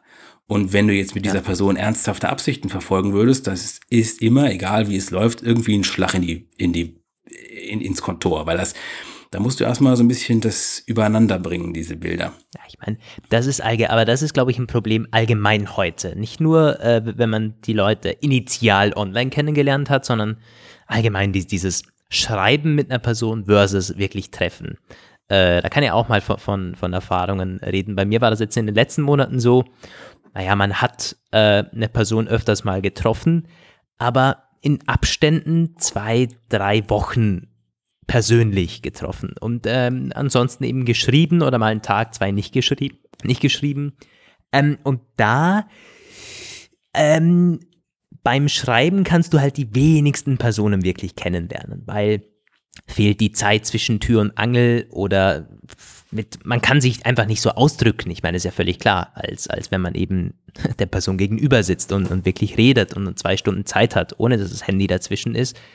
Ähm, das ist allgemein so ein bisschen die, diese zwei, diese zwei Personen. Klar, es ist anders, wenn, wenn du eine Person lange kennst, dann, dann weißt du auch, wie, wie die tickt, wie die schreibt und was die damit meint. Aber wenn du halt eine Person erst einen Monat oder zwei kennst, äh, dann weißt du nicht, wenn, wenn die jetzt zum Beispiel wenig schreibt oder wenn die, mhm. wenn, wenn die abgehackt schreibt oder wenn die nicht zurückschreibt, meint die das jetzt, wie meint die das?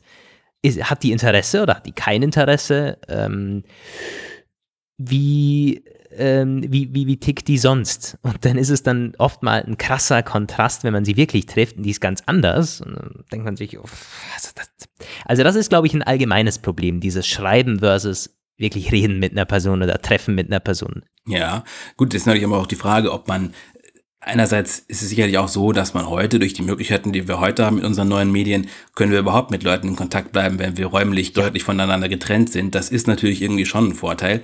Aber man erlebt das ja auch voll, oft bei voll, Leuten, voll. bei Pärchen, wo jetzt ein, ein, ein Partner ins Ausland geht oder im Ausland arbeitet oder der Klassiker, Jugendliebe und dann kommt das Austauschjahr in den USA für eine mhm. und dann ist, ist es eine Skype-Beziehung und das ist eben auch etwas, was ich ähm, bei vielen beobachtet habe, dass die dann irgendwie ist da so eine Pseudonähe, weil ähm, mhm. eine Person ist zwar, man ist zwar irgendwie schon sich gefühlt irgendwie nah, aber eine Person entwickelt sich während der langer räumlicher Trennung oft deutlich anders weiter, weil sie mit ganz anderen Erfahrungen geradezu überflutet wird und die andere Person ist dann aus deren Sicht oft irgendwie stehen geblieben, wenn sie dann zurückkommt. Ein ganz, ganz großes Problem, was du halt hast, wenn Leute längere Zeit im Ausland sind.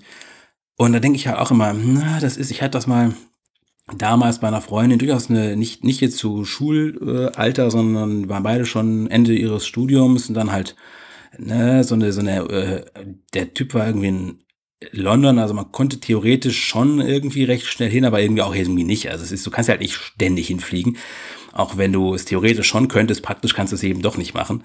Und ähm, da denke ich mir teilweise auch, ist das ein Fluch oder ein Segen, unsere neuen Kommunikationsformen. Klar, die Leute entfremden sich nicht völlig, aber irgendwie entfremden sie sich manchmal doch vollkommen, auch wenn sie jeden Abend skypen können. Also es ist schwierig, das irgendwie zu beurteilen, ob das so gut ist immer. Ja. Ich glaube, unterm Strich schon. Unterm Strich ist es schon gut. Aber es hat auch seine, ja, kommt auf die Personen drauf an und auf die Konstellation. Du kannst halt, du kannst es gut gestalten, die Vorteile nutzen, aber es kann dir auch tierisch angehen. Also ich kennen wir ja alle diese Pärchen, die sich nur schreiben den ganzen Tag. Ich meine, das ist ja sowas von nervig. Ähm, ja, aber das hört ja irgendwann auch auf. Also das hat bei uns schon sehr, sehr lange ja, aufgehört. Ja, also ich hm, ich kenne da schon äh, Leute, die kennen sie auch schon mehrere Jahre und schreiben sich die ganze Zeit. Also das ist, glaube ich, das kommt sich einmal auf die Person drauf, drauf an und auf die Beziehung an sich. Wie viel verlangst du von dem anderen? Und ich meine, das kann ja auch passen, wenn beide so gestrickt sind. Okay, mhm. passt. Ich schreibe dir alle halbe Stunde, was ich mache und was ich ja noch mache, welche Person ich gerade getroffen habe. So, den reicht's halt nicht, wenn man abends erzählt. Gut, ja, wäre jetzt nicht meins, aber kann es geben und wenn es für beide passt, okay. Ich denke, es ist der Schlüssel zu allem, sowohl bei der Nutzung von Medien zur Kommunikation in bestehenden Beziehungen als auch beim Kennenlernen, dass das, welche Erwartungen man an etwas hat.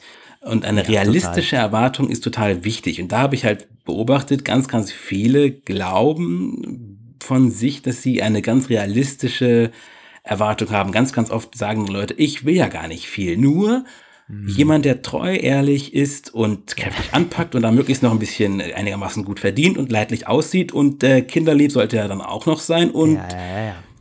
ja, also es ist oft irgendwie, ja, viele erwarten dann tatsächlich nicht viel, aber irgendwie dann doch ist es eine ganze Menge. Das sind auch alles Man keine völlig halt absurden halt Sachen. Ein. Aber ähm, es, ich habe halt auch, ne, also je älter du wirst, desto mehr Dinge kommen dazu, die man gerne hätte. Und das macht das Ganze, glaube ich, auch so schwierig allgemein beim Kennenlernen. Also ich glaube, ja, je älter man wird, ist es irgendwann völlig egal, ob du jemanden online oder offline kennengelernt hast. Die Erwartungen steigen einfach an Partner im äh, fortgeschrittenen Alter. Das ist definitiv einfach so. Und ja. ich persönlich, das ist auch so ein Effekt irgendwie, das stand auch in diesen Zahlen, 30 Prozent der ähm, Leute, die diese Dienste benutzen, sind schon mal fremdgegangen. Äh, ja, gut, stand jetzt kein Vergleich zu den, zur Gesamtbevölkerung, aber das halte ich halt auch für ein ganz großes Problem. Also Leute, die einmal gelernt haben, das ist irgendwie so, es ist ein bisschen wie ein Drogensüchtiger, der an der Nadel mhm. hängt. So äh, ja, sehe ich das immer mit diesem Online-Dating. Du weißt, dass da irgendwie da, wo das war, was du jetzt als letztes erlebt hast, da ist noch viel mehr. Da kannst du noch viel mehr herausholen, wenn ja, du willst. Logisch. Eben, und da kommen wir wieder auf meinen ersten Punkt zurück dieses falsche Versprechungen. Man, man denkt quasi, das kann ja noch nicht gewesen sein.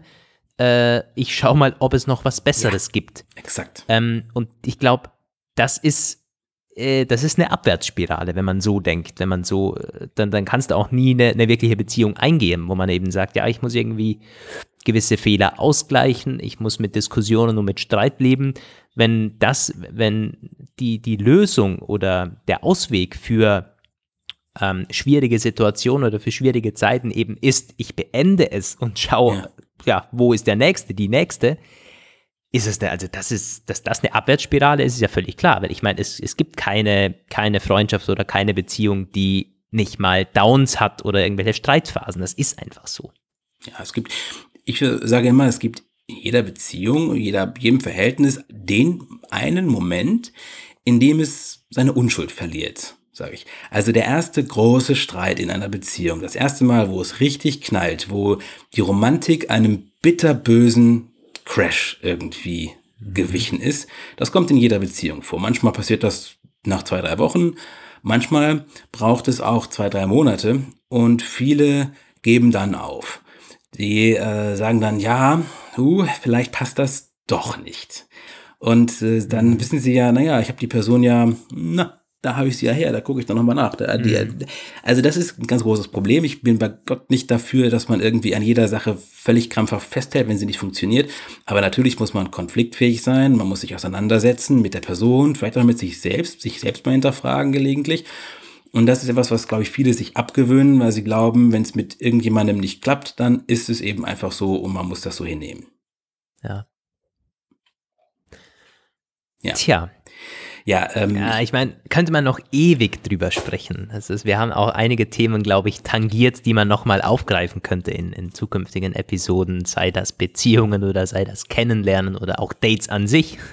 ich glaube, da, da ist, noch, äh, ist noch viel Potenzial da für die Zukunft. Oder hast du, hast du noch was, Roman? Ja, der eigentliche Punkt, ich, mit dem ich abschließe, ist nämlich die konkrete Geschichte.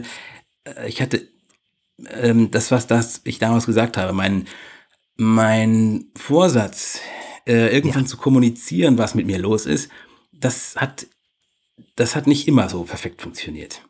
In zwei mhm. Fällen äh, habe ich den Moment verpasst. Über den einen möchte ich noch kurz erzählen.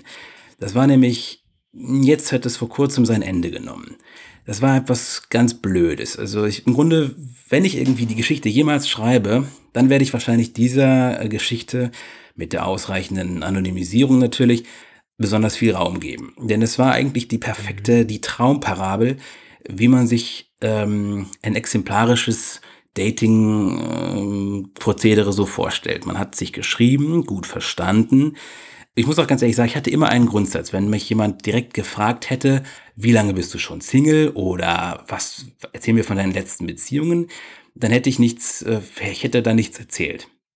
Ja. Also ich hätte da nicht irgendwie gesagt, ich hätte mir keine, keine, keine rührselige Trennungsgeschichte ausgedacht oder so, sondern ich hätte gesagt, du, pass auf, so sieht's aus. Hat äh, diese Person nie getan und diese, die, das ganze Kennenlernen war auch alles sehr beiläufig und über viele Monate hinweg, aber halt schon mit sehr, sehr viel Schreiben. Wir haben halt ähm, uns gut verstanden, auch hat sich gezeigt, dass wir in sehr vielen Punkten viel zu reden hatten, einen ähnlichen Filmgeschmack und äh, war eine intelligente Person, konnte viel erzählen. Und ich habe über mehrere Urlaube mit dieser Person geschrieben. Irgendwann kam es halt zum ersten Treffen. Also der hat, ich habe den Punkt definitiv verpasst. Ich habe ähm, folglich, das kann ich auch gleich anfügen, ich habe in, in, keiner äh, Situation, also meine, meine Freundin hat das ganze Fortschreiten dieser Entwicklung mit mir beobachtet. Und ich habe mich immer gefragt, wann äh, äh, machst du mal da was? Also wann äh, gehst du mal irgendwie da? Es hat irgendwie nie so richtig hingehauen. Und dann haben wir uns zum ersten Mal getroffen und ich dachte mir so, leid es mir tut, aber du, nennen wir sie mal Katrin, du musst jetzt leider dran glauben. Das ist genau das, was ich gesucht habe. Die perfekte, die perfekte Geschichte für meine Story. Mhm. Und ähm, ich war, äh, ich hatte Glück. Ich habe jemanden erwischt, der, ähm, der sehr, sehr, sehr verhalten zu Werke ging beim Realdate. Kein Küsschen, und auch beim zweiten, sonst hätte ich irgendwas machen müssen oder so. Also ja. es, es, ging alles ganz, ähm, ganz oldschool. Man könnte sagen, altbacken.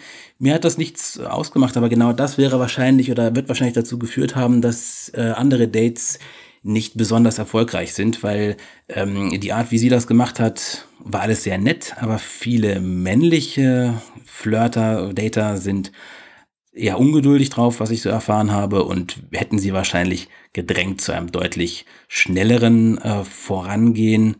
Nun, ähm, das habe ich nicht gemacht. Ich weiß aber nicht, wenn ich wirklich auf der Suche gewesen wäre, dann wäre ich wahrscheinlich auch so ein bisschen. Ich hätte jetzt nicht irgendwie irgendwie auf sie losgestürmt, aber ich hätte schon wahrscheinlich irgendwann gesagt, du, Katrin, hör mal, wie sieht's schon aus? Wollen wir jetzt unsere Zahl unserer Treffen vielleicht nicht mal ein bisschen jetzt, ne?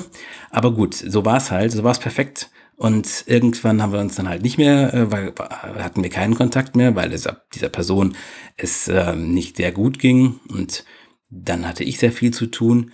Und dann habe ich vor kurzem, als wir wieder mal ein bisschen geschrieben haben, gedacht, jetzt ist der Moment gut, ähm, ihr das zu sagen. Ich Ehrlichkeit muss am Ende dann doch sein. Was kannst du dir vorstellen? Sie war nicht begeistert. Auch deswegen, ja. das hat mich nämlich auch noch so fertig gemacht. Sie hat mir dann nämlich erzählt, wie oft sie schon verarscht worden ist und irgendwelche blöden Geschichten erzählt bekommen hat und irgendwelche mhm. unauthentischen Menschen kennengelernt hat. Da habe ich ihr geschrieben, du Katrin, es ist, ich weiß, ich weiß, es, ist, es wird jetzt deine Meinung über Männer und Menschen im Allgemeinen noch einmal verschlechtern. Aber glaub's mir einfach, eigentlich bin ich von den Guten. Nur in deinem Fall jetzt leider nicht. Ja, hm. Sie hat mich natürlich ja. nicht, also sie hat mich nicht, äh, nicht mit Beleidigungen überzogen, aber sie war sehr, sehr, sehr wenig begeistert und hat dann im Weiteren auch unseren Chat gelöscht. Ich hoffe. Ja, ich glaube, das ist äh, verständlich. ähm, aber gut, das ist äh, zum Zwecke der Wissenschaft. oh Gott, oh Gott. Ähm, ja, ich, auch Respekt an deine Freundin, dass sie das äh, so ähm, toleriert hat oder vielleicht sogar mit einem gewissen Interesse auch da das beobachtet hat. Ja, kann ich mich nur anschließen. Ja. Tja, das war ja, die Geschichte, wie ich meine Unschuld verloren habe. ja, das war sehr spannend. Also wenn es da nochmal irgendwie, äh, waren das jetzt schon, waren da schon viele Details dabei oder hast du nur sehr oberflächlich angerissen, was diese Story werden könnte? Natürlich soll die Story schon Details äh, über Menschen liefern. Das ist immer sehr problematisch. Also du mhm. kannst dir vorstellen, dass alle ausnahmslos denen ich von der wahren Natur meiner, meines Dortseins erzählt habe, gesagt habe, ja, das ist, kannst du ja vielleicht machen, aber bloß nicht, nicht ich, bloß nicht ich. Ja, ja, ja, Wenn du ihnen zusicherst, dass alles völlig anonym passiert und gar nicht zurückverfolgt werden kann, beruhigt das diese Person nicht. Also das heißt, ähm, ich muss das, wenn ich die Geschichte irgendwann schreibe, muss ich und die Geschichte, die Details verwerten möchte, muss ich mich darüber hinwegsetzen. Weil sonst mhm. ist diese Geschichte, die ich im Begriff wäre zu schreiben, völlig wertlos. Irgendwas ja. zu schreiben, dass ich Leute getroffen habe, und so, das muss schon definitiv. persönlich sein. Und dann müssen diese Menschen sich einfach darauf verlassen, dass ich mein Handwerk gelernt habe und dass man mhm. niemanden auf niemanden daraus schließen kann. Ich bin mir sicher, ja. dass ich das hinkriege, aber das ist ganz klar, wenn ich Leuten Anonymität zusichere, ist das letztendlich eine Zusicherung, die wahrscheinlich nicht einzuhalten ist, zumindest nicht dann, wenn unser Kontakt interessant war. Hm. Ja, ich bin ja gespannt. Wäre ja was für den Hallo Welt Blog zum Beispiel. Tatsächlich, ja. Wenn ich das nicht irgendwo anders unterbringen möchte oder also das Problem ist ja, wenn ich jetzt zum Beispiel in unseren Medien, wo wir schreiben, darüber berichtet hätte, würde ich noch mehr dazu beitragen, dass das Ungleichgewicht zwischen Männern und Frauen sich verschärft und das ist, das kann man nicht wollen. Also von daher sollte man es vielleicht für eine Frauenzeitschrift schreiben. Aber dann muss ich es unter Pseudonym schreiben, sonst zünden sie mir das Haus an. Also. ja, das natürlich. Hm. Naja, so viel dazu. War spannende Geschichte. Das war die Aufklärung von Romans Geheimmission aus Folge 20, glaube ich. Ähm, also wer die noch nicht gehört hat, gut, jetzt ist ja, auch schon zu spät, aber nee, gut, man, man kann es auch im Nachgang anhören eigentlich. Da ging es so ein bisschen darum, wie weit kann man gehen in gewissen Situationen, wo es moralisch noch vertretbar ist. Und das war jetzt so quasi die Auflösung dazu. Spannend. Definitiv. Und wie gesagt, ein, ein interessantes Thema, wo wir jetzt einige Bereiche gestreift haben, die man dann nochmal vertiefen könnte. Ähm, aber das dann in anderen Hallo Welt Ausgaben, denn wir sind schon deutlich über eine Stunde angelangt. Eine Stunde und 15 Minuten. Ja. Ja. Ist für eine Hallo Welt Ausgabe doch lang. Und deswegen belassen wir es auch dabei. Zwei total unterschiedliche Themen heute in der Hallo Welt Ausgabe 27. Vielen Dank fürs Zuhören, bleibt mir noch zu sagen. Ähm, ja, freut uns natürlich, dass ihr trotz des Ausrutschers, den wir uns geleistet haben, Ende 2019 wieder mit dabei seid. Äh, wir sehen es auch an den, an den Hörerzahlen, die sind natürlich, die sind immer noch da. Äh, es gibt immer noch, ja, doch einen netten Höreranteil, den wir hier haben. Freut uns natürlich. Und wir freuen uns auch, wenn ihr uns schreiben wollt irgendwie äh, haben es eingangs schon erwähnt, irgendwelche Schätzfragen, aber auch was ihr zu den beiden Themen hier sagt. Ähm, habt ihr Haustiere zum Beispiel? Habt ihr irgendwie speziellen Geschichten oder Meinungen dazu, die wir dann vorlesen könnten? Oder Erfahrungen im Dating-Bereich, Dating-Markt? Könnt ihr da Roman-Story vielleicht mit äh, irgendwelchen Geschichten oder Anekdoten bereichern? Wäre natürlich genauso spannend. Schreibt uns das gerne an mail at hallowelt-podcast.com. Das lesen wir dann oder auch auf Instagram und Twitter sind wir erreichbar findet ihr alles unter Hallo Welt Podcast. Genau. Und jetzt müssen wir auch Schluss machen. Mein Laptop wird schon irgendwie, fängt schon der Lüfter an zu drehen. Ich weiß gar nicht, was das, das, das ist. dann ein, ein, Zeichen des Himmels. Erschöpfung. ja, Leute, macht's gut. Von mir geht's Grüße aus Wien. Danke fürs Zuhören. Ja, Grüße aus Bielefeld. Bis zum nächsten Mal. Ciao. Das waren Lukas Gera und Roman van Genabit mit dem Hallo Welt Podcast. Vielen Dank fürs Zuhören und wenn ihr jetzt noch nicht genug von uns habt, folgt uns doch auf Instagram und Twitter oder besucht uns online auf www.hallowelt-podcast.com.